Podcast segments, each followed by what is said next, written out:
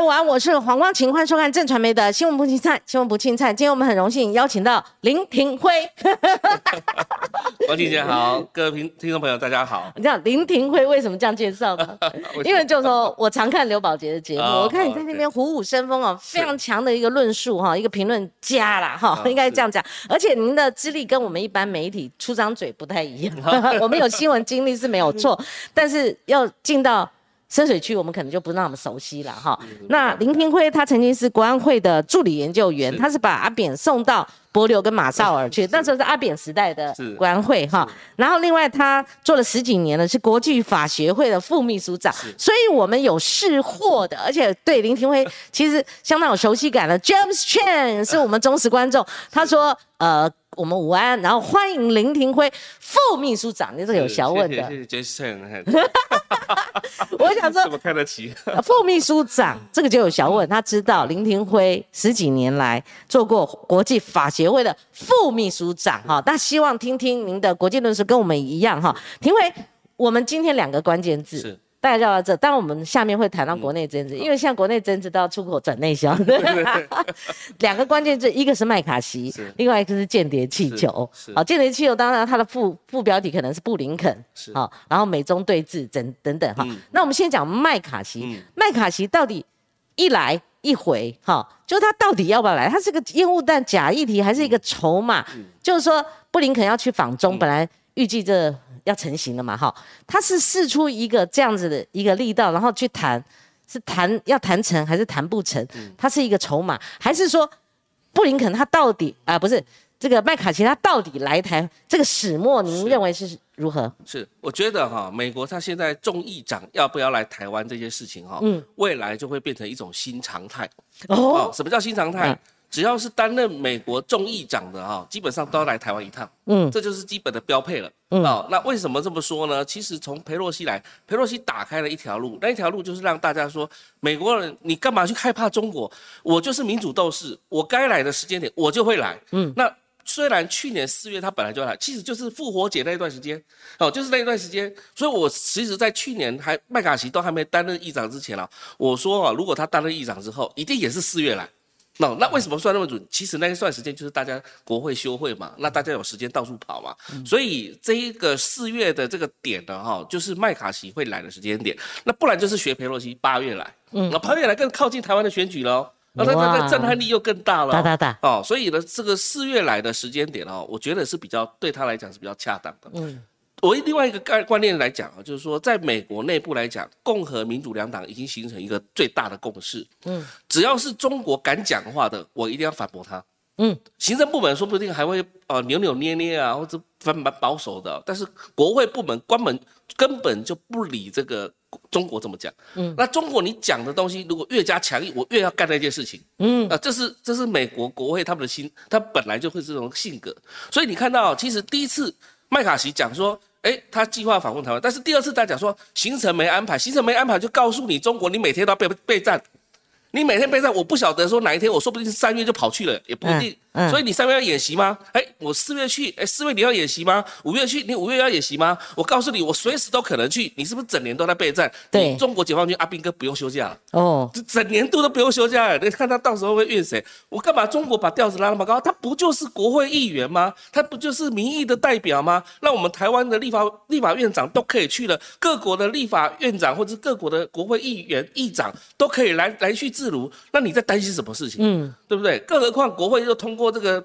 台湾旅行法，美国的重要官员其实也都可以来台湾访问的，只不过他因为他们还是会哎给你北京面子啊，嗯。所以现在来讲的话，比如说那那几天说，如果布林肯访问中国的话，访问北京的话，是不是很有可能会顺势的到台湾来访问？呃，这个这个又另外一个震撼弹啊。就最近众议院有游说，就是说布林肯一旦美诶、中国之行成型了嘛，访中之余利用空档来台湾，就是变双轨了。是，啊，有人说是直接把他在厦门就让他迫降这样子，让他到台湾来 真的啊。这是中国的人民大学的一个学者讲的嘛嗯，就是说其实这个事情哈、中国他很在意，嗯，在意什么？你台湾跟美国太好了啦。这这当然对他们来讲是一个损伤嘛。一九七零年代，他们这个这个这个所谓中美国的这个战略政策反转、联中自苏的策策略，让他们能够站重回国际舞台，站上国际舞台。现在整个翻转过来的情况下，那那当然他们会担心啊，所以他们见不得人家好，所以任何丢出任何的这种语言哈，都对美国来讲的话，就说啊，你你还是在意我的，但是你在意我的情况下，我故意刁你，为什么你没有答应我的条件？我我现在就是说，布林肯会取消，其实也不是因为什么气球不气球的这个原因，其实我觉得最重要的原因哈，其实就在于说，中共他从没有办法从他嘴巴里面讲出一个可以承诺的、可以答应美国拜登政府的一个东西啊，嗯，这个东西没有嘛。不然的话，你看到美国他在这个布林肯要访问之前，不断的透过媒体一直在做丢一些呃这个未爆弹出来，还有包含什么？美国财政部在这之前丢出那个长沙天翼公司，说你要资助这这个俄罗斯去动乌克兰，所以这些事情其实就是美国故意要刁着我，你给我交代，你给我交代。不要再讲说以前的香港、新新疆、西藏这些问题，你后面的这些问题你都没有交代，然后偷金片，你这个还有很多很多事情都没解决。你你习近平承诺我什么东西？没有嘛？其实拜登他不断的透过比如说视讯啊，透过跟习近平会谈，就是要告诉你，我我用比较有耐性的方式来对对你，你能不能进到我这个体系来？进到我美国所制定的游戏规则来，如果没办法的话，那我今天来讲呢，就是就他其实美国也在采取软硬的两手策略。对，那现在就布林肯来讲的话，我现在要去，我一定要带东西回来啊，不然会被美国国会骂死啊。对，我如果美国国会这边来说你去干嘛？听证的时候就告问布林肯说你去你去中国，然后你什么东西都没带回来，嗯，然后你去干嘛？然后你跟他磕头吗？呃，这种事情来讲的话。民主党如果要选举的话，他不可能去干这种鸟事，就是 就是说这种完全没意义的事情啊。对，去干嘛了？对你去玩吗？还是去干嘛了？一定要礼物带回来。那个礼物来讲，中国不给他。嗯，中国就是不给他的情况之下，所以啊，搞了一大堆。不看那个气球早就已经飞到美国上空，所以那个气球只是一个口实，一个借口，只是一个借口，就把顺势的把事这个取消掉，就把这个这个行程取消掉。所以就是说，这个中美的这种关系哦，其实问题是出在中国了。问题出在问题出在中国，因为你不符合国际标规标准，然后你去符合这些东西，你承诺的东西都没达到。你今天承诺说不支持俄罗斯，暗中还取你在支持俄罗斯。你今天输出的这些东西给北韩，输出给伊朗，你全部没有给我个交代。香港问题就搞成这样子，所以就是到现在为止哦，其实美国看不到你习近平改变的诚意了。对，好，那习近平为什么要改变？习近平一改变的话，就被内部来讲批评说你就是。怎么跟美国叩头？你就是跟美国这个跪拜，所以他怎么选三月五号的这个国家主席？嗯，所以他内部有他内部的压力，美国有内部内部的压力，所以这是结构。我一直这样讲，结构问题，结构问题就会使得两个国家之间的这个关系哦，一直又没有办法变好？好，那拜登哦，今天最新的新闻哦，他就是类似堵麦了哈，就是隔了一段距离，就媒体记者问他说，为何北京要派间谍气球飞越美国？当然后续我们都知道。对。哦，就有人说大炮打小鸟嘛，哈，然后他们发动 F 二十二把它打下来了，而且那个打的有难度哎，对，有难度，但是有难度，要对对，而且要用小尾蛇飞弹，对对对，就就是 F 二十二它的飞行高度跟气球它的飞行高度，其实它是因为低飞了，对，低飞了，这很多这个小尾在发射飞弹上去，对，那其实很难打，因为它飘动的嘛，对不对？好，好，那拜登他妙答，好，媒体标题是这样下，他说，因为他们是中国人，嗯。他这个是当然不是那么精准，嗯，中国人也不是中共啦，哈，也也不代表习近平们嘛，哈。那他现在就是说，他讲这一句话，你觉得他表达是不是跟您刚刚解读的是差不多意思？就中国吧，中国你看是你中国搞的鬼嘛？是中国搞的鬼，你中国干嘛没事派气球来入侵我美国的领空？对，对不对？你就算是飞很高，哎，你可以说什么？你美国常常 YouTube 也是这样，但是。问题是飞高，你做情报收集这个动作就不对了，对不对？情报收集就是侵犯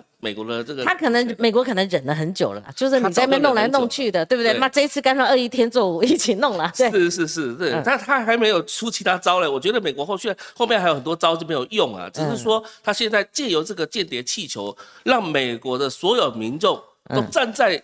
美国的强硬派这一边了嘛？对对对。那这这个你看到所有的媒体全部倒过来，你看包含本来支持民主党的这些相关比较温和的中性的媒体，全部也都倒到这个跟共和党的立场是完全一样，说不定还比共和党还共和党。对。所以哦，也不能说什么麦卡锡会不会因为这个气球他就一定要来。我麦卡锡本来的规划就要来，因为他本来就在美国的所有的这个骑程当中。这个这这帮我们分析一下，因为他到底是怎么来的？难道是只是王定宇？呃，去邀请就可以了吗？然后那个尤其坤院长又帮证帮王定宇证实，就是他邀请的。我想没那么简单。是，那他原先很呛哦。是。他说你们中国没有任何人可以制止得了我，你凭什么制止得了我？可是他后来音量比较低，那刚好又碰到布林肯，他的行程生变了，是这中间到底来一来一回，他到底有什么关联性？是因为行第国会部门本身来讲，在抗中本来就是排在最前面的，哦、因为他把行政部门拖着走嘛。嗯，那国会部门这样的表态，其实是说真的啊是要给行政部门一些外交空间，因为在美国的宪政体制来讲的话，外交权是属于行政权，嗯，它不是属于国会权。那国会只能督导行政你去做这件事情，所以国会当然国会有国会的外交，但是它的外交不是行政权的外交，嗯，那当然就有点深了，因为它跟它的立这个三权分立是有关，就像司法单位你不能去做外交，你司法单位你要用什么引渡，要用什么东西的，你一定要经过外交部门、国务院出去，不是从司司法部门直接出去这样子，所以他全部统整回到国务国务院这个来。那麦卡锡其实就在等，就是说布林肯你去有没有办法带什么东西回来？嗯嗯嗯，看起来我就说没有嘛，什么东西都没有，是破局的观念嘛。嗯嗯那你难道要让什么杨洁篪跟王毅在在你这个？当然现在不是杨洁篪，现在是王毅当那个对对，然后你要在他那个布林肯这个在媒体面前，然后再骂布林肯一次吗？然后再羞辱美国一次吗？嗯不可能，美国人不可能让你在做干这同样的事情，因为已经羞辱过一次了。嗯美国人已经记住了你羞辱在阿拉斯加羞辱过那一次的时候，美国美国的民主党的已经没有什么信心了。他基本上就是给你一些机会，哎，你要不要？哎，不不来的话，那我当然就是不遵守这个开的条件的话，那我后续来讲的话，就会给你来的硬的。所以当然也不是什么我们王定宇委员，当然那是礼貌性的，是好，也不是说我们尤其坤去的时候是不是打个电话跟麦卡锡或怎么样？当然也不是说我们的呃肖美琴的大使到跑到麦卡锡的办公室，然后就跟他讲说这些事情，就请他来，都不是，嗯，都是美国自己规划要来的。我为什么要这么讲啊？哈，就是因为他跟中国的。关系，他有自己的脐程，他有自己的进度，他有自己的安排。因为我们长期跟美国人接触了，哈，长期跟他打交道，嗯，很多事情啊，他不讲，不代表没事。很多事情他没有规划，不代表他就是说表面上好像没有规划，事实上已经都有规划规划好了。他想在哪个时间点做什么事情，他会告诉你，嗯，那你就帮我配合这样子，嗯，所以你不用去跟美国去瞧时间，嗯，美国人你你只要表达说有没有那个意愿，哎，欢不欢迎，哎，当然我们大家都欢迎嘛。他就自然就会来了，是。所以这个骑程是由美国自己安排，但什么时候出手，出手就是美国自己在他国家利益的这个骑程上面安排的时候，他对美国都主动，美国主动安排，对。那当然包括时辰，是很时辰就是哪一个点最是最佳的时辰。其实你有时候你会看到美国像海军他们在执行一些任务的时候，就很奇怪，刚好就是搞在中国的大年初一会就该搞南海的东西。对你知道为什么？大家知道说大家放假放假到大年初一第一天上班就给你搞东西，这就是美国他们早就已经把你研究的透彻的透嗯透底了。就记不记得以前上一次那个博敏啊，就是川普那时候那一个国安会副顾问啊，对，他还可以五四的时候用中文在跟你讲话，对五四六四或者是什么什么重要时间点，美国都会有时间给你出招的。对，对，那你这样一搞下去的话，你中国。我刚刚讲了，中国解放军不用休假了，不要不用休假，五一劳动也不用休假，十一也不用休假，什么都不用休假。那到最后呢，你怨声载道，能怪谁呢？是对不对？就怪你中国自己领导。那个我们的制作单位，我们拿几张面子进来好吗？好，我们里面有点，你自己有自己有哈。好，好，我们先呃讲，的太激动了哈，不是流流汗因。为你你讲话很用力，好，那这个节奏非常快速，而且内容扎实，好哈，够劲儿了，来劲儿了。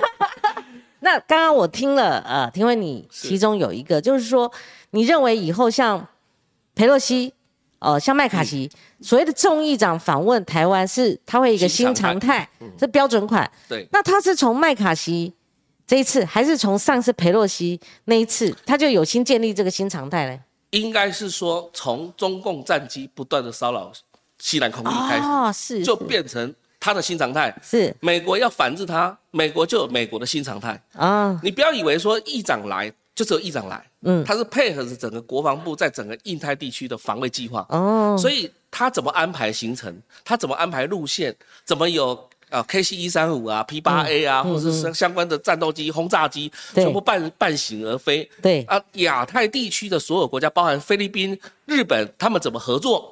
哦，这个东西都呃还包含台湾的空军要怎么合作？这不是一个小事情，这是一个大事情。嗯嗯所以透过一个议长来，然后形成大家一个联合作战的一个模式，对，然后来反制中共的新常态，对这个才是真正的原因在里面。所以我为什么一直一直会来？为什么会来？因为就是你中共破坏常态嘛，破坏现状嘛。那你你破坏现状，你形成你想要形成你的新常态，一样的意思。美国也要形成它的新常态。嗯，那你刚刚已经先点到肖美琴嘛？肖美琴有两条线，两个媒体关注的议题，一个是她会不会搭档哈？等一下我们如果有时间再闲聊。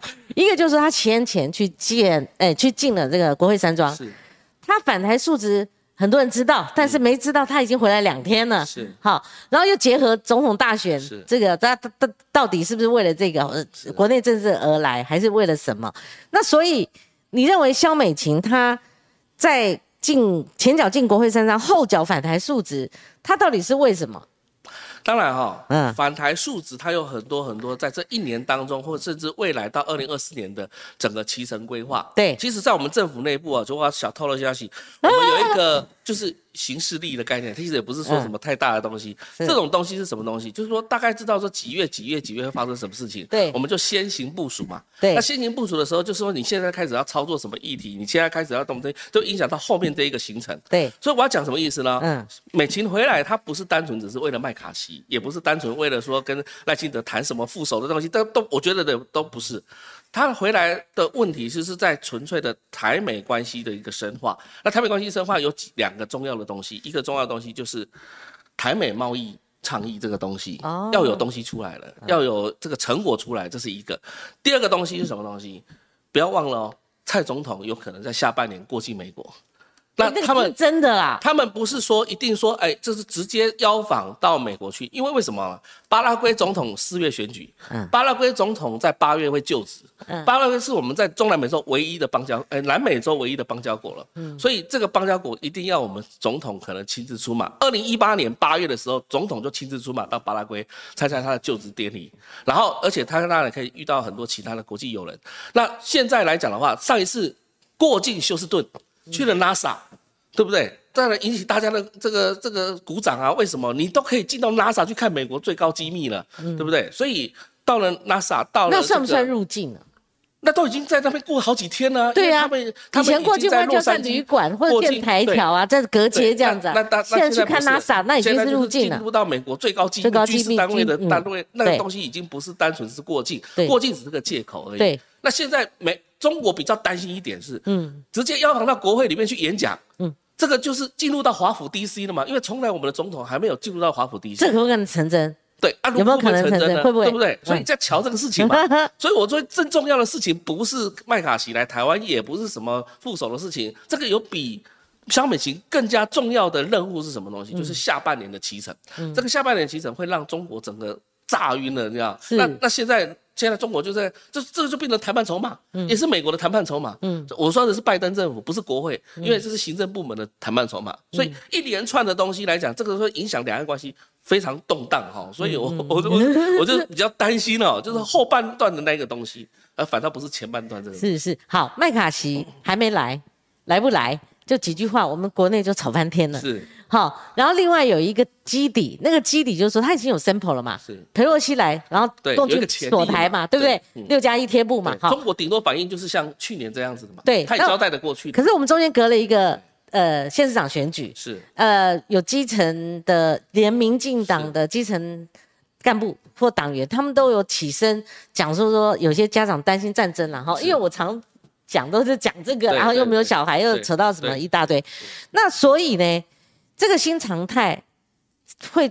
转销为国内政治。阿、啊、你刚刚又加了几个，好、肖美琴访谈所谓何来？嗯，原来可能涉及到总统他未来的我说两个，一个台美贸易，台美贸易倡议一个就是可能总统要过境美国的事情。嗯那这样不得了了。我就问你啊，你说哦还好不是什么，刚刚讲一个时辰哦，就我是八月怎样哇，那不得了，我们台湾选举正因为八月就职嘛，人家巴拉圭总统就职嘛，对嘛八月就职，你一定要去嘛。那难那道你不去，你派赖副总统去吗？哎，他也可以跟美国对话啦。那你是帮赖副总统在加在助这助选吗？选助选对不对？那没有这边八月，那有蔡总统这个八月对，那你觉得呢？我们一连串这几个议题，现在我们国内吵的，未来在二零二四总统大选，他会怎么样？民意会怎么样取向？我觉得谁讲都不对，哪个名嘴讲的再激烈，或者这边在论辩，或者谁要让人呛，或者发脸书，我觉得都不对。你要看二零，你如果扯到二零二四呃，二零二三到二零二四这个选总统这个关键点，你要看民意最后怎么取向，是。一定是贩卖两种恐惧嘛，是。不是一种而已啊、一个一个是说你这个孬种，你这个投降派，你这亲中派，你对。你是恐恐共啊哈。是，中共一武统一威胁一恫吓一绕台，你就趴了，对不对？哈？另外一边操作啊，嗯你你你你是引战呐、嗯对不对？他们是会努力的去发酵这个战争论嘛，哈、那影响一般的家长跟小孩嘛，对不对？哈，嗯那你觉得呢？这是必然的，必然的选举操作的模式。哦，中国民党绝对是这样操作。对那就是操作那种所谓的战争危机啊，或是恐恐中的这种心理状态。对，但是台湾人是吃素的吗？台湾人是被吓大了吗？嗯我跟各位说啊，就是说，其实大家有个观念，我们学国际关系都很清楚。嗯，当一个两个 unit 两个单元，一个是强，一个是弱，通常强直接吃弱，他不会跟你谈判。所以你说什么跟北京谈不可能的事情，台湾如果要跟北京谈的话，他不会跟你谈，他只要要你条接受他的条件，所以他直接强吃弱。那什么样的情况之下，通常比较不太可能会发生战争呢？就是两边势均力敌。那两边势均力敌，像台湾比较弱的这一方，怎么去跟中国势均力敌？只能拉朋友啊，要么去分化北京啊。那你分化北京，你分化不了，你只能去什么拉朋友？比如说有一种分化法，就是什么让北京成为八个国家。这种就是以前李登辉的想法，八块论啊，就是以前什么司马辽那个司马辽太郎哎司马辽太郎给他的建议啊，中国变弱了，这种状况是解体。那美国也试图，但是问题解体的话，很多麻烦的是问题也会出现，所以没办法怎么办？在国际关系里面讲的就是我去结盟，来变成我有朋友让我壮大，然后我来跟你对抗，然后我才能上谈判桌。哦，这个这个才这种方式也才能够止战。所以现在其实只是我认为民众是呃有一些舆论呐哈，不断的在发酵，但是事实上来讲的话，整个国际社会，你如果像乌克兰，他如果今天有核子武器，他就不会发生这个战争了、所以俄罗斯会怕他啊。你今天哦如果就是没有核子武器。俄罗斯才敢打你嘛，所以我们当时为什么判断说为什么一定会发动这场战争？因为你乌克兰太弱了嘛，你落到人家觉得说你都排名不知道几名后面去了，对不对？台湾还二十几名的军力耶，你后面七八十名以后的事情了。那俄罗斯全世界第二大、第二三、第三大，要么没有第二大也有第三大，他当然打你嘛，大对小一定打仗。那如果是均衡的状况下下，反正不会打仗。那你老共现在在做新常态，美国来给你做一个新常态，反倒是不会发生战争。是那如果你今天美国人跑掉了，我想想看，美国你就说吧，美国人不要来，你敢讲吗？你美国人不要来，你什么都不要来，你美国不要卖武器给台湾，你觉得战争会发生吗？马上发生，明天马上就发生。是，所以反倒这个观念，我觉得是因为大家没有普及化去讲这个观念了。这火车对撞理论啊，哎，啊，啊今天你火车掉，嗯那反倒是有一个不敢大对的，反正他对因为什么？因为你老公他自己还要就一二三不投人呐，你不动我他不动，重要的对敌人不是台湾呐，对他重要敌人是美国啦。是是他今天如果因为台湾的东西，他自己也倒退了二三十年，他怎么未来跟美国匹敌？美国在旁边拍手，嗯。所以他反倒是这种情况下，他更不敢发动战争。好，我看杨永明哈、这个比较青蓝的学者，他说哈、蔡英文政府应停止运作哈、他认为是完全是我们这边配合美国运作啦哈、麦卡锡来访，可是他下面压了一段哈、他也建议国民党哈、就不要说死，就是说不要完全封死，针对这个议题要有准备，嘿，他在国民党内也算是国际派的哈，哈，所以呃因为他他跟日本的这个认识蛮深的，对。哦，他跟美国认识也蛮深的，对，哦，他以前也是我老师啦，哦。其实我也跟他很熟啦，这么熟呃悉呀、然后所以呢，他当然讲话还是比较属于这种具有国际观的一个讲法。他为什么对。讲说？他当然批评民进党是因为他的政治立场，但是他讲国民党不要讲死，不要把话讲死。嗯，哦，那你看那朱立伦，其实朱立伦讲的东西就是就是不把话讲死的这种说法嘛。嗯嗯好、所以原则上啊、我可以说了，国民党内可能美国会支持的应该就是朱立朱立伦了、啊。他不会去支持什么郭台铭，支持这个这个这个侯友谊啊，哦。他们会认为说这两个原则上不是美国所所所在他的国家利益当中观点当中嗯嗯嗯适合的台湾的总统这样。这样子啊，那可是朱立伦民意不够啊，他这个民调太低了嘛就是，因为他内部的问题啊。他内部的问题、内部的问题啊。嗯但是在所有的这个国民党的候选人当中，我认为美国是比较会支持朱立伦的。你再再讲一讲，再讲讲。如果是这样的话，哎，我第一次听到这个。不是因为朱立伦以前当过美国县民啊，哇，对对对，不是因为美国当过县民，而是现在朱立伦把一些呃一些相关的他自己的幕僚、相关的人马，哦。像 Eric 大家也认识 Eric 吧嗯。像那个是黄介正的哈，黄介正现在在华府啊，对，他都到美国去沟通啊，所以他其实哦。这条线早就跟美国已经搭了非常的绵密了。嗯。好、然后再加上传统上来讲，他跟美国之间的联系也蛮蛮多的，所以哦美国会信任他。美国其实并不是说一定要你做什么事情，美国是要你说你有什么事情来跟我好好，我们来沟通一下。以前他其实不讨厌阿扁哦，阿扁的政策、阿扁的利益才是符合美国利益，但是为什么阿扁会到最后被美国这样子打巴掌？因为你很多事情是爆冲，你没有来跟我沟通，变成我要帮你收拾后面的烂摊子，小布希啊就不爽。小布希骂脏话，心里就不爽，就骂脏。话啊。问题是不是说小布小布一开始就力挺哦，还力挺阿扁的哦、嗯当然那后面来讲为什么变成这样子？所以那个是沟通的沟通的问题，的确沟通的，问题。所以他后来派立刻派蔡英文跟是拉巴，马上去沟通，对对对对跟美国沟通。那因为你要派信任的人去，对对美国才会才会那个嘛。但是你看，为什么二零一二年他为什么要美国要搞小英？为什么在金融时报要搞小英？让他说，哎，你没有办法处理两岸关系。因为他觉得你没有给我承诺什么东西，然后你你的东西也也，我就不知道你在做什么。嗯，这时候他当然就是刁嘛。啊为什么到二零二一六年，当然国际局势的转变是另外一回事，但是事实上，小英个人的对美国的转变又另外一回事。所以美国通常来讲啊，不要真的不要我说台湾。台湾从一九四五四九年以后啦，其实很多的安全议题都是靠美国，嗯，然后美国渗透到，不是说美国渗透，美国跟台湾之间的联系联系哦，哎呀。多深啊，哦，深到什么地步？我跟你讲一件事情哦，嗯。民进党内部如果有人打电话给中国，嗯，美国马上 CIA 就告诉民进党这边说，你们要处理一下，哦哦哦，就类似这种东西，连民进党你同中国沟通都不行啊。那太不自然，那为什么会这样自由了啊因为现在已经什么事情你知道吗？嗯 就是中美对抗的时代，对。我不容许论任何人站到敌方那一边去。好，那您刚刚这个论述啊，如果美国这么信赖朱立伦哈，就夏立言，比较信的哈，对，对，你怎么知道？同样一个党主席，其实这个你都可以自自由发挥。同样又是朱立伦，同样是一个他党主席，那他为什么一直频繁的，已经频繁了啦哈，就派夏立言在不适当的时机 又去中国访问呢？而且他们那个外包装。所谓的说，啊，我们去看台生、台商、台胞，那个已经被戳破了嘛。好，那再加上那个宋涛，国台办的主任，对不对？新的啊，是他早在这个之前，因为新春就会过台商，有个座谈会，他在重申和平统一、一国两制啊。然后他最近又讲说，如果你们接受九二共识，我们可以两岸复谈嘛。那你知道两岸那个所谓的呃，他讲的九二共识其实不是国民党发挥的九二共识，已经不表了嘛，嗯不一中不表，它就一个中国嘛。那你就往深层，一他所谓的一个中国，就是台湾是中国的一省嘛，这很清楚。在这种前提之下，还派夏立言马上要去了，二月八号，哎，见二六七八，明仔耶，明仔。那你觉得这不是？嗯，哎，我我们问了，开放新闻，那朱立伦在玩什么？第二个，这样不是自我抵消吗？朱立伦可能听信了很多人的一些话了哈，那个叫做 hedge policy，那叫避险策略啊，避险策略，避险策略，避险好。那嗯什么叫避险策略？其实，在我们国际关系，其实有那种互从策略、嗯，互从对抗，策略，嗯跟所谓的避险策略。嗯哼那哼，显然，你知道以前菲律宾啊，杜特地他就用互从策略，然后呢，东协国家有很多国家是两边走，叫做避险策略啊。他想要去搞避险策略，但是问题是台湾没有条件做避险策略。为什么？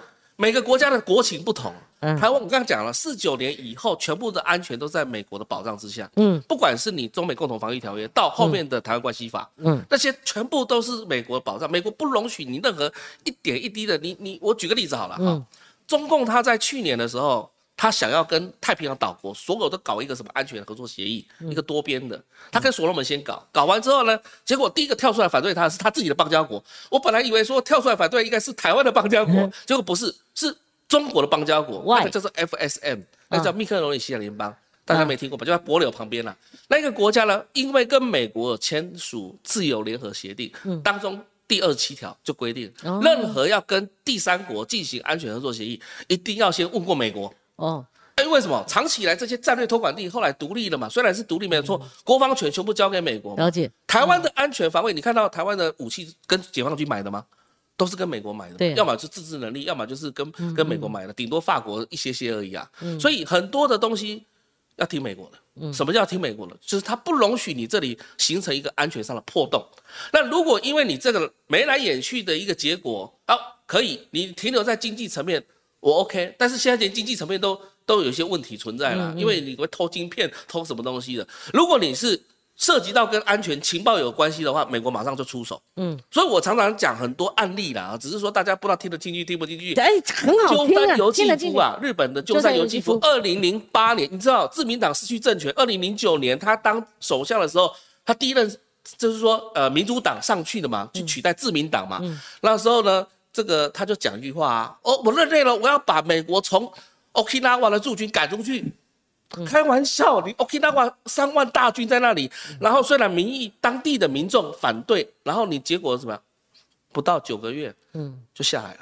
嗯，为什么下来？因为他们有倒戈嘛，嗯，就发动那个美国倒戈吧，他们因为这个没办法你没有办法跟美国沟通嘛，嗯嗯，我就连你让去访问美国都不让你去访问美国，对，对，你是亲中的首相，我就把你拉下来。嗯嗯，因为时代已经改变，那个时间改变。美国人常常是这样，就是说他不见得会，就是说要你去反中或亲中，但是如果你有踏到一条线是损及到他的利益的，他就把你拉下来。其实看庭辉，你刚刚讲说朱立伦他在玩的三种太阳中的哎的避险避险策略，嗯玩得起吗？为什么这么讲？那你用那个夏立言国内政治一操作，像我们昨天，至少我啦，我就用刚刚我问题里面那个论述，那对国民党不利嘛，对对？我的感同身受，为什么？我长期跟美国交交手过对哈，发现到有一个非常重要的问题。嗯美国他的情绪是不固定的，嗯，他会看时间，这个时间点对他是有利的，他会出手做这件事情。我要讲的是说，蔡英文对他不好吗？蔡英文对他很好。蔡英文在二零一二年的时候，为什么被他摆了一道？嗯因为你没有要我给我东西嘛，所以我二零一一年《金融时报》给你搞一招，说你没办法处理两岸关系。二零一二年，结果还是输给马英九。到二零一六年的时候，全部力挺，你包含那个梅建华在台北的那个什么民进党党庆的时候，在圆山饭店哦。还给蔡英文温暖的一个拥抱，这种动作、哎、哦，那这种动作已经代表我美国力挺你的意思。嗯哼，好，到了二零一六年，这个当然蔡英文胜选，嗯，好，但是你知道整个时间的转移，以前是马英九是比较受到美国喜欢的哦，为什么到了二零一五年的时候整个转变？因为二零一五年习近平去骗了美国，他告诉你美国说，南海的岛礁军事化措施我不会做。结果马上就做。做了。做了之后呢，奥巴马就认为说，你这旁边就是拜登啊，拜登都听在耳里啊，还有那些搞蔡英文的那些国安会的成员都在旁边嘛，都听到了嘛，这是他们跟我讲的了。然后听到之后，整个反转过来，哎，中国不是那么简单的事情啊，习近平不是那么简单的事情，所以呢，到后面来讲，就认为说没必要跟中国之间没必要这样子好来好去，因为他知道中国会搞大家，所以从后面来讲就是力挺。所以我们要讲说，像像赖清德好了，赖清德被顾这个被批评的，就是说他在行政院院长任内讲说他是务实的台独工作对者。，哎，这样问你耶，那当时美国是，当时美国是不开不开心，嗯。所以当时梅建华虽然说他没有去参加民进党党庆，但是呃，但是事实嗯。上他讲说是因为有其其他邀约，哎、什么邀约还比副总统或者是说总统邀请说你去党庆还还好，还还还更加更加严重的，你你只是不过是个李大为当时在外交外交部长是邀请去的一个活动，嗯。结果你去那个活动不来这边的活动，这很奇怪，这说不过去。好，所以我们当时嗅到了那个气血，但是因为梅建华当时还是民主党最后执政的这样的一个结果，等到川普上台之后，局势整个翻了嘛，嗯，局势翻了，所以我要讲一件就是说，当年赖清德讲那句话，嗯。当时的执政的民主党虽然是心里很不开心，但是后面的川普心里就会很开心，嗯然后后面的接下去的民主党的拜登，嗯，其实心里也是开心的。所以你不不见得，因为符合美国利益嘛。嗯嗯我要讲的美国国家利益是不断的，它有时候会在转变，对对有时候看状况。那这个状况时间点刚好转到那个时间点的时候，刚好你讲那个话刚好符合美国国家利益。好，庭辉，那就要请你再延伸了。那我们单就现在，美国之于赖呢？赖之于美国呢？呃，他其实说真的，美国研究赖也研究很久了，嗯，他他不可能说你帮我们换算，我他都们可能 他他在当台台南市长的时候就已经研究他很透彻了。哦，台南市长是对啊，那你不要忘了，以前台南市长、副秘书长是刘世忠啊。啊，刘世忠跟美国关系，对，现在在匈牙匈牙利没有对错，但是他其实以前帮他在处理这些外交事务。你你看到赖他自己跟日本之间的沟通管道也很顺畅啊。你看安倍晋三一去世，然后马上就飞日本，然后这是谁安排？他自己就有管道可以安排啊。那美国这边的话更加更加深入啦，因为美国其实，在我们的所有的不管是蓝绿啦，哈，他的首长的这个，比如说郑文灿刚上台的时候，一级一级主管、局处长全部跟 AIT 都吃过饭了，而且定期的都会吃饭，好，所以就是他们已经了解到你的决策风格，对。你的做事的方法。对，那赖来讲的话，因为到呃当上副总统之后，我觉得他有改变，是。有改变他自己，嗯。他自己讲话会比较更加谨慎，嗯 然后更加呃符合美国那个调调，就是特别符合民主党的调调。其实我们跟美美国在交往的时候，其实嗯。跟共和党的交往，我们有时候还就就我讲的是美琴了哈，嗯。其实有时候他还因为美琴还比较属于那种读书人的那种样子嘛哈，嗯。然后这个跟民主党之间还可以呃比较可以沟通，哎，毕竟来讲，民主党跟民进党的这个价值理念会比较相近一点。嗯，那共和党是因为保台，所以共和党大家也很喜欢。那共和党也有很多人喜欢美琴，但是就是说跟共和党呢来讲的话，他们常常有一些粗暴的语言啊，就粗暴的语言。那那那这时候，呃，就牛仔性像格嘛，Fox 对对对对那种 对，然后你就不晓得要该怎么嗯跟他去好好的哦沟通，所以反倒是哈，这个民主党是比较好沟通嗯嗯的啊。那呃，但是民主党就是因为太太绅士了，嗯所以他常常出手来讲的话，就想要两手都要，两手都要。嗯所以现在我为什么说朱立伦在搞这个东西哦？他他不知道说是不是美国突然间反过来说，哎，你有没有办法跟中国大陆个沟通嗯交流？哎。朱立伦就说：“哎、我有我有沟通管道啊，哎、我们早就建立这个沟通管道啊，哎、他很怕美国后面出这一招，他也想要跟美国用这一招来当做他卖点。但是我说真的啦，反而是秀给美国时间已经过去了，时间过去，时怎么说间过去？了。嗯，你这一招在马英九时代是有用，哦，你这一招在现在这个时代是没有用的。哦主要的原因是因为美国变了，美国心变了。哦，哎，美国心变的话，美国的国家利益变的话，那你再用这一招的话要讲，避险策略这一招不是美国想要看的。好，那既然你都谈到这个范儿了哈，那 因为因为朱，我觉得他参选的可能性不高。如果要他输的话，就像阿扁讲的，你要看你要志在参选还是志在当选嘛哈。那纵使他有这个啊，有这个前景啊，就是说有这个铺排了哈。那您刚刚讲说不支持郭，或者说应该是这么说，，侯就是也在讲那个什么不做常规对题子，也想进这个领域嘛？你觉得呢？但是侯我看起来一直慢慢的在失去他的一个利基啊，以对及他那个对唯一现在有可能就是郭啊郭跟朱之间，但是郭要回让人讲到那党内的一个问题，他要不要给他门票，然后要不要进去，然后支持支持他，因为毕竟来讲，真的你之前讲过，还有张亚中也不要 不要不要，我跟你讲哈，我觉得租给门票可能性非常高。郭总已经回到台湾了，是。已经落地了哈。那他下一步可能，我研判哈，就是他马上会加入国国民党，因为不可能等太久嘛，哦，他一定是掌政蓝旗参选，这很确定。所以现在还有人在评论什么的，还还做成新闻说什么无党籍，那个不可能了哈。那所以呢，那个朱他也要考量他自身嘛，所以，诶，巩郭的可能性非常高，嗯。哈、然后这个你刚刚讲侯的利基慢慢在挖空呢，是。就是说够不着，嗯。也也闷葫芦，然后他又有绕跑的这个哦，这个算是危机啦哈，是应该是这样子，很多这样，所以情势慢慢三四月会明朗。嗯如果在这种情况下，那的郭呢，大概三月中下旬还会到美国，嗯去拜访智库嗯嗯等等。那如果按照这样一个他他这个世界同应该可以这么说，可是他那时候是做生意人的情况之下，但是他也不妨哎不乏认识一些。嗯就是说政经界的人士，包括美国智库哈是，或者说呃哪个参众议员，那他讲起来很溜，嗯。你就感觉像朋友、嗯。哦，讲到麦卡锡，好像讲他邻居一样，是。这种感觉。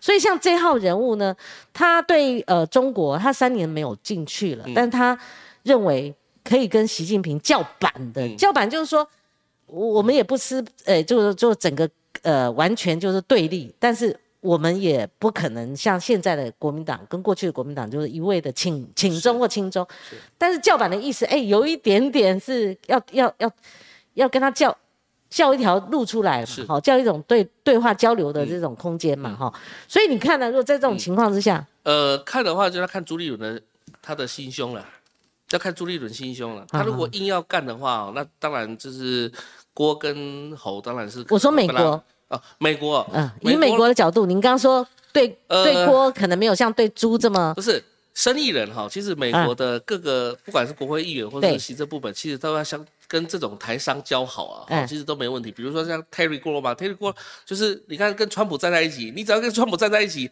你拜登心里会怎么想？对，你还叫 Terry 郭，对不对？川普这个叫 Terry Gro，然后好朋友啊，对不对？你再叫川普出来跟跟郭站站再看看那个敢不敢？嗯就是他现在是拜登执政哈，拜登执政拜登执政，他拜登还要想要再连任嘛，哦，那所以这个其实民主党对川他跟拜登也有管道。你说像那个嘿，呃张淑芬，都有管道对他们过去有一些交易对，都有管道。你觉得像像这种平民平民老百姓听到这个，好像觉得哇，那那都是友好啊对，都是朋友了但是。重点是你要表态，你要要表表态态，表什么态呢？表对中政策的表态，对中国的态度的表态。对对对，你可以说我三年都没有去，但是你怎么处理接下来习近平对台湾这些，比如说嗯恐吓啊，或者是说一些做法，你军费要不要达到 GDP 百分之三以上？你要表态。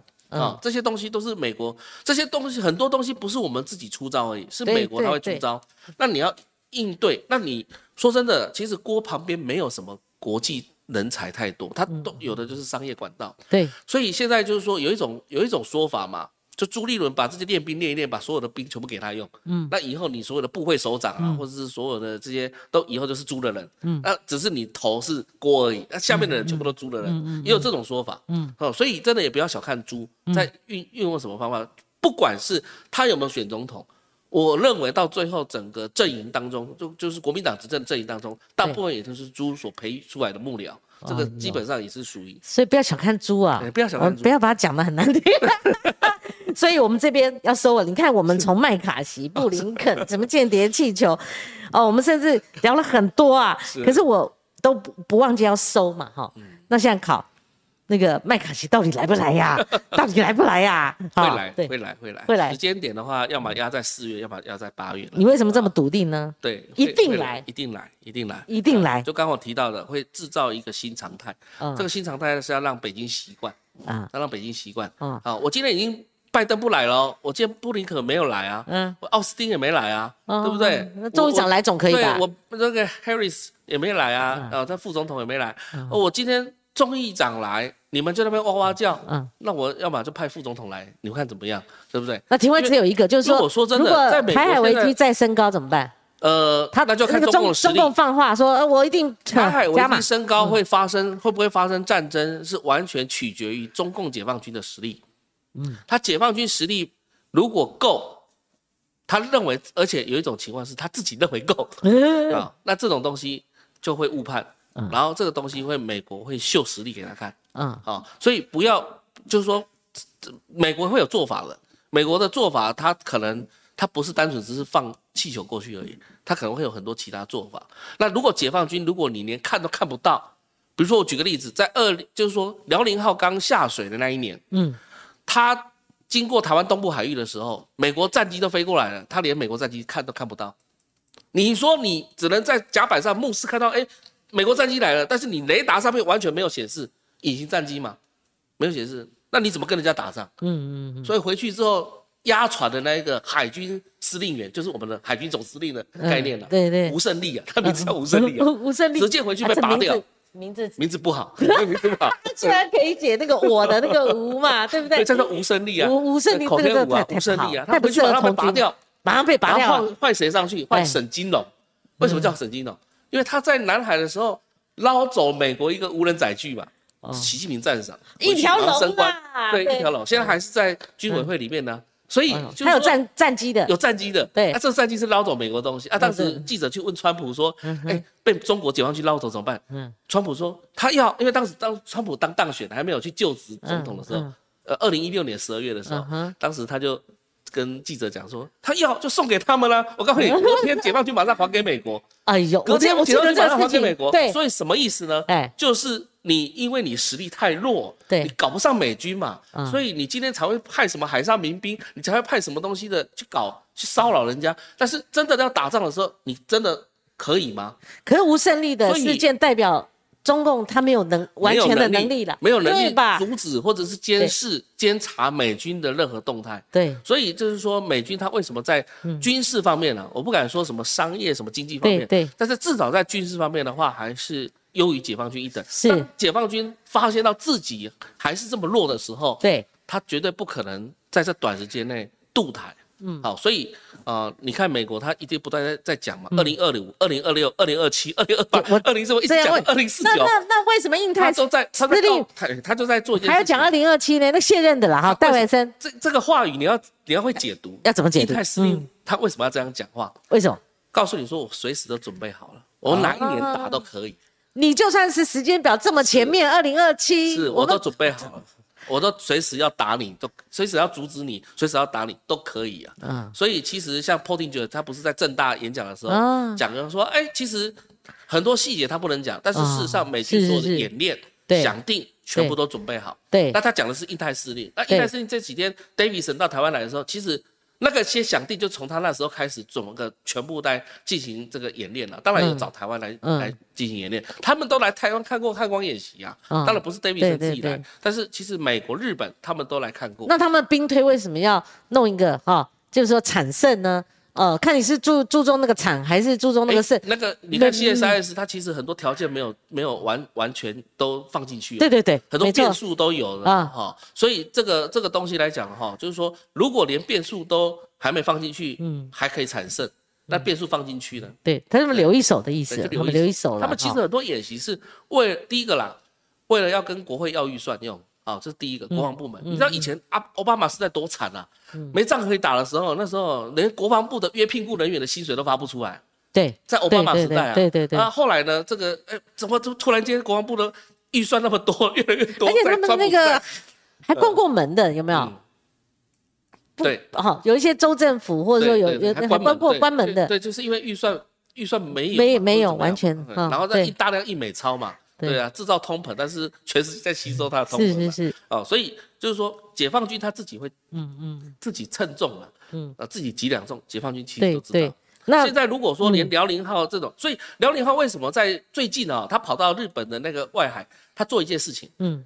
他是晚上夜间起飞，然后呢也是一样学美军一样，希望能够在一分钟能够飞起一架飞机舰载机，嗯这个是在做给美军看的，说我已经学到你这个地步了。但事实上，在好几年前的时候，罗斯福号就在做这个事情，秀给中国看了。是哎，所以他其实有很多的军事动作都在做沟通，都在做交换。对他们的这个呃军事实力。那、那现在如果说你表演嘛，你现在辽联号这样表演，美军他也会表演给你看了。美军现在作战思维不是大部队，也不是大大陆军，也不是什么大战坦克车这些东西。大家在讲这几天大家知道什么滨海作战部队，那个就是。化整为零的一个作战手法，那那些手法来讲的话，就是在应对你解放军来。那你应解放军搞不清楚，说我这个飞弹从哪来的，我这个这个东西从哪来的，突然间你要去炸它的时候，它又不见了，嗯。好像那个呃，我们讲说那个什么呃，就是像那个幽灵部队这种这种概念了、啊，这种概念来讲，解放军就不知道怎么打仗。嗯，好，我们斗内呃野兔斗内哈，他说原来兵推产生是美国故意做的，你真的知道你在说什么吗？帮帮忙好吗？回，立刻回。这个兵推来讲的话，它有几个剧本，嗯，像 CNAS 的兵推，它的结果就是什么东西？嗯嗯，就是美国安全中心啊，它 CNAS 的兵推就是我们要发展什么毒蛙策略，嗯，好，那为什么？因为我们会失败嘛，嗯，那很多的美国过往兵推是失败的，那很多美国过往兵推是惨胜的，那有没有美国兵推是胜利的？很少，他们十几次不是都前面都是败嘛？对，都是败的嘛，对啊，为什么要这样做前十？四次好像为什么要这样做？为什么这样呃，就是预算嘛，哦，预算你难道哦，真的是随着预你难道那个预算编列你的，如果真的嗯现在就可以打胜仗，我国会干嘛再拨预算给你？对对对对你现在，有这个说既有的，军队就有此一说可以去打，对就可以打仗了嘛？对，没错对，啊，何必呢？对，所以就是说，兵推它其实是一个剧本去找出什么东西，找出你不足的地方。嗯，不足的地方我就告诉国会，我就告诉国防部门，然后开始提案，然后告诉国会说我要增加这些东西。那这是重要。那既然提到这个，其实麦卡锡背后。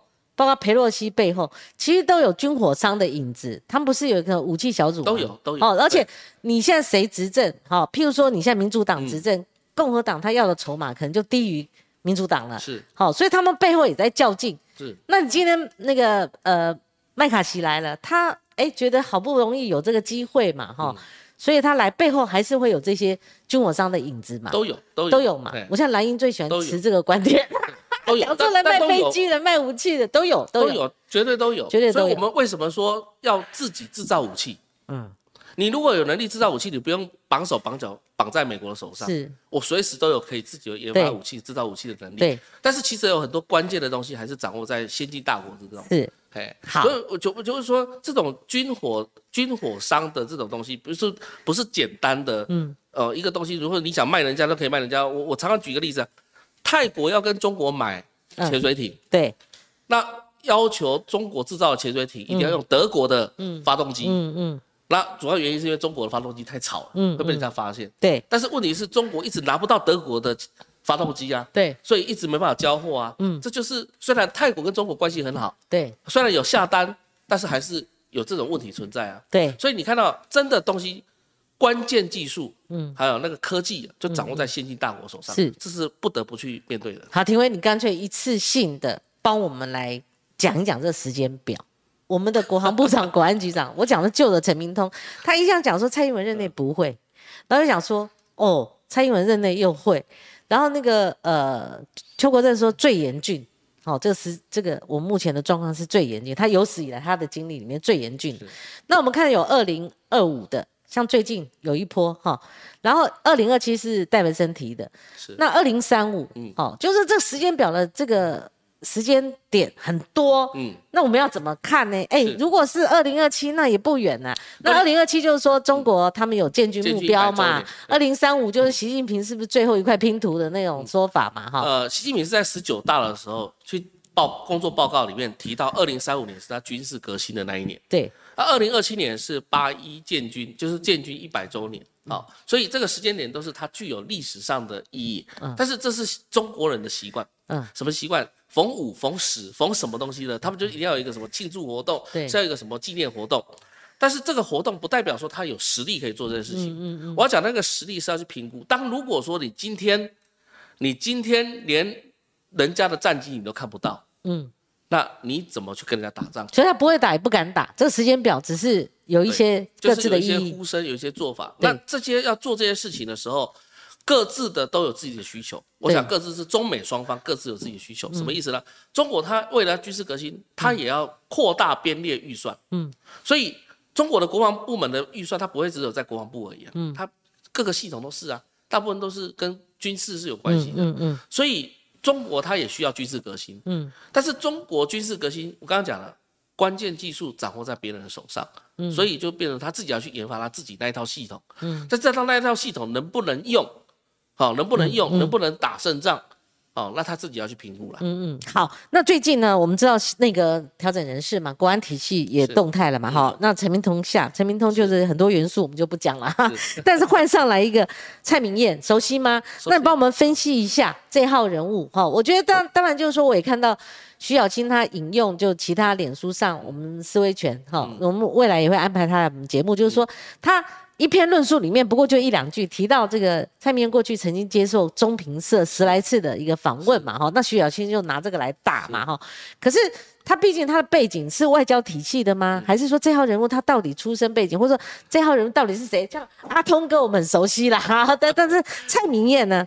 我认识他当时二十几年，二十几年喽，哦哦。然后他因为之前也常常找我去中心大学演讲，啊，好。那蔡老师的话哈，那我们就叫他蔡老师啦。其实他以前哈，不要忘了，他以前在台中院待过。台中院四所，就那个四所，就是以前林必昭，然后他们有呃，不是说之前讲老李的嘛哈，林必昭。然后当时用什么？对，他们在四所成立之后就搞 CBM，就是搞信息建立措施。嗯。啊，那当时在李登辉的时候，李登辉刚下来的时候，所以他严格讲也算是国安。呃体系外围机构当中的为呃以前的研究人员啦，然后后来慢慢的、慢慢的，然后当然他也担任过呃我们远景的董事啊，啊这个远景基金会我在远景基金会也服务过嘛，哈、所以呢，呃原则上来讲，他跟国安体系的人员不陌生，嗯。啊。那照道理讲，就是说，因为国安局的四处，它本来就是国际处，它本来就是在研究国际研习。哦那两岸的部分来讲的话，其实蔡总统有自己的管道，跟蔡总统自己的人马在哦进行大量的研究。所以他有重重心不一样的呃、重心放的不一样，重心放的不一样。所以为什么讲说，呃，增加欧洲的情报？我们以往来讲，情报交流通常几个重要的国家，德国、以色列，还有印度。嗯。香港嗯。跟新加坡，但香港因为后来反送中慢慢的被倾诉掉之后对，现在我们的呃泰国曼谷啦，还有新加坡，然后印度啦，印度印度是要强化了。以前最有名的就是香港跟泰国对。嘛，我们哎对，像那个陈武门就在泰国，嗯。东欧的情势改变了。东欧的情势东改变欧整个情势对。改变了，那再加上呃，蔡他前些日子也是住在呃欧盟代表，好、所以呢，原则上他接任我觉得蛮适任的，嗯蛮适任蛮适任的。那比较不会说跟以往那些将军出现的国安局长哈、他们的思维哈、就比较不一样哈、嗯我举个例子，以前我们曾经在做玉山演习，就是正经兵推的演习的时候，啊、有一个有一次问一个问题了哈，什么问题了哈？这个我们当时就设定一个模拟的一个情境哈，这个模拟情境是说，当总统出访的时候，还在专机上面的时候，结果我们国内发生恐怖攻击活动，副总统死掉了，行政院长死掉了，内政部长死掉了，国防部长死掉了，该死掉的都死掉了，意思就该死掉，只剩下立法院长啊，立法院死死掉，哎也也死了就死掉然后呢，就是剩下呃国安局长，剩下参谋总长，好、啊该怎么办？哎，这好问题啊，哎，结果我们国安局长就说戒严，嗯，戒严以后推参谋总长成为国家领导人，那我们立即马上把演习收掉，为什么？后来过没多久，这个局长就就下来了，啊，为什么？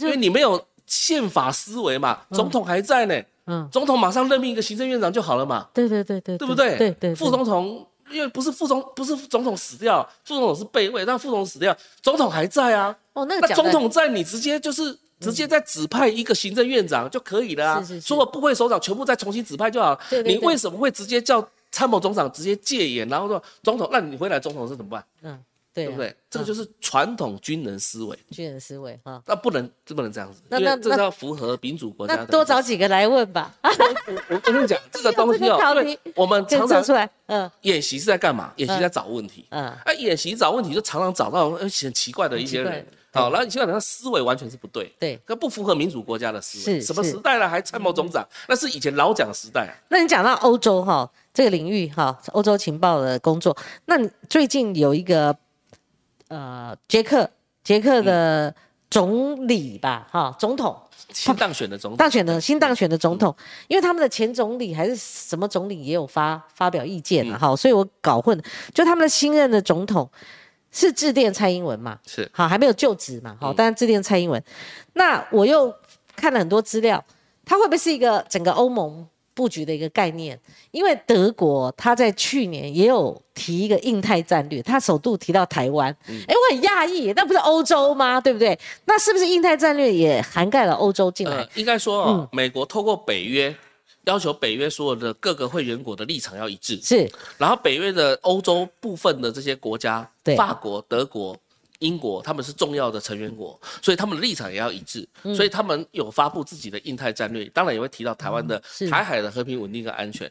所以你为了要促要形成台海和平稳定安全，我刚刚讲的就是要 rebalance，就是 balance，他在做新常态的时候，你要做一个另外一个新常态，这样才能够 rebalance。好，所以就是德国、法国。英国都在做这些事情。那欧洲国家啊、它其实另外一个故事。嗯，欧洲国家来讲的话，他们其实过往来讲跟呃，当然跟台湾关系也过往有些时候也不错，比如说李登辉当时跟捷克的总统呃也不错，但是是欧洲国家这是共产共产垮台的时候，当时本来是我们台湾就要第一次第一次去接触，但是后来他们因为要发展经济，跟中国走的比较近，中国反而，但是现在不一样啦，现在整个我看结构改变，局势全部改变，所以结构会影响，就是我常常讲用一句话。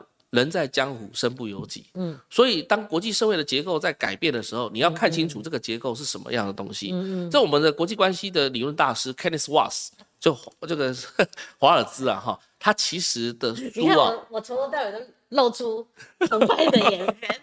他的一本他的博士论文啊，嗯后来变成书，后来变成教材是哈。他的书就是《Man, State and War》嗯，Man 就是人啊，State，哎，Man，呃，State and War，还有 State 国家。他说，决定所谓的这个国际关系的呢，不是什么个人啊，个人会讨论什么人性本恶、人性本善啊这问题啊，现实主义都在讲这个。呃，State 也不是，但真正的是 War，War 是 international system，international structure，就是国际格局的是怎么去安排的。嗯。你你不是强国，你无法去制定规则的。嗯，你强国之间在管搞这个游戏的时候，你你看你是要怎么处理？你可以学东盟国东协国家 hedging，嗯，你可以学印度，以前在美苏的时候是不结盟，嗯，好，那但是现在印度也慢慢的在倒过来，为什么？因为他发现俄罗斯也不行啊。好，所以他慢慢倒过来，所以每一个国家它在不同的美印还建立一个什么半导体的一个类似联盟这样子哈，半导体又是另外一个另外一个对在当中一个战略物资，对对。那个战略物资考虑进去，那个就是变数，变数变数嗯考虑进去之后，你就知道说，在这个格局当中，你要站在哪一个位置。嗯。那我就说，台湾没那个条件去做黑警啊。嗯我们大家很想黑警啊，但是台湾没条件做黑警啊，嗯所以你只能往这边站。你往那边站的话，你反倒会死得更快。好哎，那最后我们收在哪里嘞？美中是不是杀红眼了？那拜登会不会有下一手？那如果美中杀红眼了，有人很忧心会重演过去过去美苏的冷战。嗯那我们台湾两岸关系跟中国现在是几乎了哈，那个算是冰天雪地了哈，有些管道都封起来。那美国跟中国能够谈，未必对台湾来讲不是嗯好事哦，是嘿是至少有个管道嘛哈。那如果这一会儿杀红了眼了，那比较碎的议题就是布林肯还会去吗？第二个，那拜登他下一个是会下狠手还是毒手？会对，譬如说现在已经有人研判了，会不会毁灭中国大陆的科技业？嗯哦，这个下手很快，而且可以结盟嘛，一起一起搞嘛，哈。所以你你预判呢？以后可能怎么发展？预判了，我说还要看中国。还要看中国什么态度啊？可他每天都在呛啊，每天都在对，每天都在呛啊。但是如果他呛的过程当中自己自毁前程呢，对不对？嗯自己把自己自残呢，是不是对不对？所以就是说，美国他其实出招，他是在看你中国的回应是什么。嗯，好，所以这不是不是简单的。但是我们真的啦，以台湾的角度来看的话，不是说你两边直接正面冲突，就一定对台湾有利。嗯，这不是，所以我们的战略三角，其实说真的，以前我们画过好多的图啊。你跟日本的关系，中日关系好，台日关系会好吗？嗯中日关系不好，台日关系会不好吗？嗯嗯，中台美关系好的时候，的中美关系不好的时候，台美关系一定会好吗？嗯，哎都要打个问号哦。其实你把这个东西就牵动的嘛，对，它是，三角关系在牵动，而且它有复杂的，变成六角关系对、对对几十角关系的。对，所以你这国际关系不是那么简单的事情，是因为大家都互相动来动去而。且大大家都玩嘛，那你不可能把中国把它逼到这个死境嘛？对对，你不可能把这个国家毁灭掉嘛，嗯它一定是存在这个世界上嘛，所以你怎么去跟他交往？所以其实说真的，以前其实美国他们有好多个方案出来啊，哦比如说举举出一个这个，他现在不守国际法，那美国人想说，我可不可以用一种方法让他去遵守国际法得利？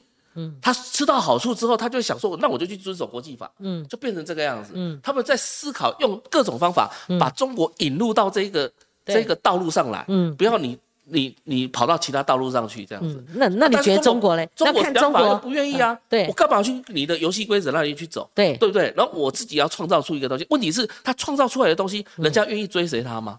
呃又是另外一个问题了。对呀，所以就是说，如果当时间一久，看谁比底气长，中国是现在想要试图用底气长的这个东西来对付美国，哦，先拖一阵子，用拖用拖一阵子换取空间的概念，这样子用来跟美国拖，看谁奇迹说你也需要我的低消的低消费的一些相关的产品吧？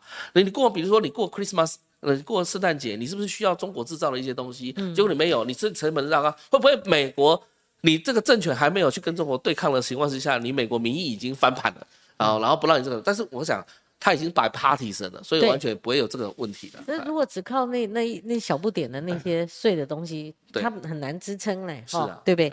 好，这个我们今天真的，我真的，您的一个小时的专访，哎，真的是，我们算哪根葱啊，对不对？好，这个，哎呦，这个字好小哦，我们看一下留言了哈。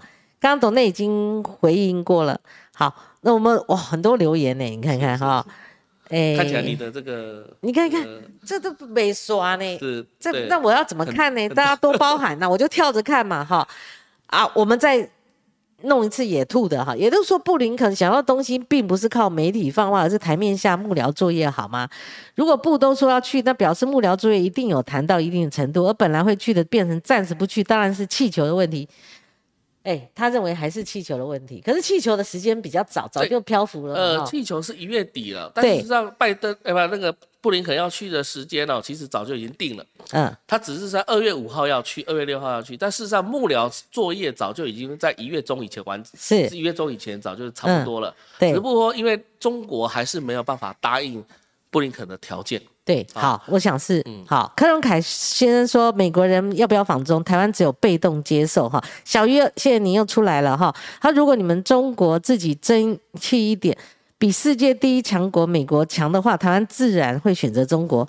哎呦，未必哦，不是强弱的问题，我想还有自由民主、人权、呃法治，土对不对？豪跟富豪对对对，好，这个强弱是一回事哈，那不是比拳头大了哈。好，我们再看哈，我看比较这个论述型的哈。呃，当然啦，这个庭慧你也不用介意，因为嗯脸书上都有对留言都没有，对不对好这个我们看一下，就是说有问题的哦、需要我们庭慧来回答的，我来跟大家弄哦。好，你看这个太多了，我老花眼了。我看这今天这个这个 今天这个电脑字又特别小啊、好，我我尽量哈，我们再耽误两分钟好了。好，偏偏野兔的留言都比较长哈，我差点又要弄弄他的这个题目，但我们分配一下，我们看看这个有没有其他人一些提问。好，James Chan 哈，James Chan 这最早就等在那边听的哈。美国兵推很少打赢，中国的兵推很少打输，这表示中国比较强吗？问号，当然不是，这是把兵推当宣传还是找问题？廷伟，你的看法嘞？不，中国的兵推都会打胜仗，那是国内宣传啦、嗯，但是为了他自己国内宣传，其实对国内宣传哈，呃兵推，其实说真的，你任何的考试最好是能够有失败，失败为成功之母。是所以你看你在准备考试的时候，你是希望错更多，还是希望这个？你希望在考试的时候才要对更多嘛？因为你在演习，演习就是像在平常测验一样。对，平常测验，如果说平常你本身来讲自己在做练习的时候，嗯嗯你如果错很多，你才能够抓出问题。对你才知道自己不会在哪里，然后你就去加强。嗯但是如果说你今天一考试，然后考试的时候你完全是第一次去考，你没有前面做考古题练习的时候，你考试一定失败嘛。对对，所以当你都一直胜利的时候，哎，那解放军习近平就说，既然都胜利，直接明天打。你看解放军会敢打吗？不敢打不，敢打嘛？对为什么？因为找不代价很大出问题啊，对不知道问题在哪里啊。嗯，对啊，还有事实上是要找问题，找问题他不是要告诉你说一定要胜或败，对，一定要找问题，对这是演习的真谛。是好，James Chen 说，谢谢光姐精彩的专访，也请教林副秘书长，台湾要如何用热点的角色？哎，这个某种程度有涉略是吧？用热点的角色，我有跨宝了哈。用热点的角色为我们谋取有利的位置，可否多谈一些，提出具体的建议？热点的位置是什么？下面外沟热点角就是我们台湾是太热了，我要哭，还是什么？台湾是是很经常被论及的一个非常重要的战略位置吗？当然现在大家讨论的都是晶片嘛，护国神山，啊，一个热点是其 right 其。中一个热热点而已。对，热点，但是这个热点绝对不够对，啊，绝对不够。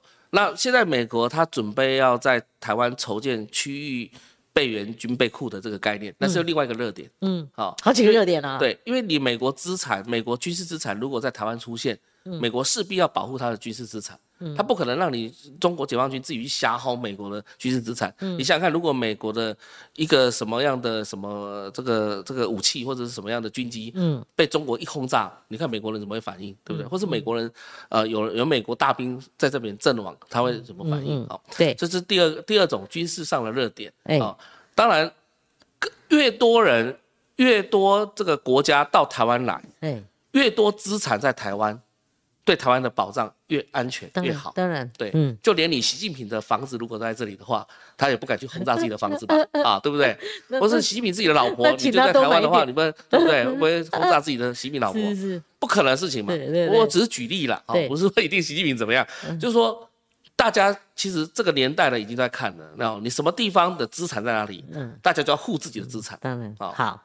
我们最后一通哈，叫 Andy Benjamin Benjamin，因为这个比较呃没有经常出现哦，但今天出现，他说台湾没有两面讨好的条件。嗯，这个没有条件讨好。他说一堆人还傻傻的想要两面手法，其实意有所指，刚好是落在我们刚刚分析朱立伦的对黑警嘛，然后不然对抗嘛，不然就互从嘛。嗯，那你不可能去互从嘛。对，你互从的话，那今天不用再这样子啊，说解除武装，全部都跟北京投降就好了嘛。对，对不对？那跟北京投降，你就会跟西藏是完全一样的概念了。那要不然就是对抗嘛。那对抗你有没有？你有没有这个这个能力可以对抗？啊，你的 capability，你的能力是什么？所以我才说要结盟嘛。你结不了盟的话，结盟，你结不了盟的话，你只能再采取其他的做法嘛。所以到现在为止，黑军的策略也也没有办法嘛，因为两边想要讨好，在这个局势下不可能的。那可是朱立伦一定 是党主席任任不是因为结构改变，我要讲的结构改变是，他一定继续走下去的。一九七零年的结构现在已经整个被翻盘掉了。嗯嗯，一九七零结构就是联中制苏，联中制苏，因为有一个苏，对，所以有个强权在，到而且是跟美国可以匹敌的强权，那中国还是弱的。嗯，就是老大要搞老二，就找老三一起去这个搞老二嘛。那现在中国变老二了。嗯，你中国变老二，中美国怎么可能受得了？嗯。所以这个结构根本性的改变，嗯，啊，所以虽然我们也看了习近平，他也不可能让普京去整个垮台啊，因为其普京不垮台的话，其实对中国还是有些利益，是，只不过你你不垮台，但是你不能太强，嗯，你不能太强，不能越过中国，对，但是事实上他现在当老二啊，他当的也很痛苦，嗯，好，为什么？因为国际上常常有一种东西，就是你一定要有一个跟随者，嗯。你美国后面有跟随者，北约就是跟随者的概念。但是中国跟随者是谁？非洲这些国家。那不是说我们看不起非洲这些国家，而是说他是用钱去买的。当你这些钱不见的情况之下，那这些人就跑掉了。比如说斯里兰卡，嗯，我举个斯里兰卡，为什么斯里兰卡不是被中国整个“一带一路”然后占了很多港口或什么样之类的吗？哎。当时他欠债欠一大堆，那两个总就是兄弟帮忙当总统张总理那个，直接跟王毅讲说，哎，我们这欠债欠那么多，可不可以中国更给我给那个什么帮帮我们，帮我们减债或干嘛的？中国回他一句话，你就借更多钱了。哎呀，这不像地下钱庄吗？地下钱庄告诉你，你怎么解决你的欠债物资，就是什么借更多钱，对不对？然后你就拖下去，你所以所以有人讲习近平的一带一路是不是一个套路？就是个套路套路嘛，哈，对，地下钱套杀嘛，对不对？地下地下钱庄的概念嘛，对，哎，啊，你还不出钱，啊，你什么东西都要归我的，我到你家去搬东西了，我到你家是搬什么东西？这这个其实啊，他的兄弟就是这些，嗯嗯，那你兄弟这些你怎么跟美国对抗？嗯，好，因为你没有这些，他没有关键技术。他没有关键技术，那谁掌握智慧财产权，谁掌握关键技术，对，谁就是强国，是未来的整个时代好，我也认为我们今天这一集的节目内容是相当精彩的哈。那我也这个，我们讲说。读圣贤书嘛，哈，我是读这个战略专家书 哈。那那好，那我们希望呃有机会廷会常来我们的节目啊。好，今天我们的节目进行到这里，我们明天安排的是徐小青，下礼拜安排的是费宏泰，那大家就知道我们两个要做什么啦。好，好，一次邀请他们两个来。对对，本来想说前后天，但我没有尝试，因为做不下。不定了就定了，我觉得 他们应该会想出个办法，但是我先透露一下，我不太。认同说小的来来占了，老的就自动保送到不分区。那你如果七个七个都保送不分区，那怎么可能呢？是是，对不对？那你彼此之间同质性或是差距不大的话，那通通去了。但我觉得不分区。那变成什么？是退退休退退不会了，或者说那那叫鼓励更多年轻人出来造反啊！造反了，不管十几个都能挤得下嘛？一定要有一个章法。国民党的内部结构在改变。所以我觉得啦，我平常听友华哈，友华有时候有有时候也是鬼扯，我说实在。但是他昨天有一条新闻上了新闻哦，他讲的非常对。嗯，他说哈，民将成败是要看什么？看国民党的内乱。再继续 老一套继续乱，把它乱的好像大家都很有滋味的话，那就大家等等着瞧嘛，对不对？好，我们明天同一时间空再会，拜拜。谢谢，拜拜。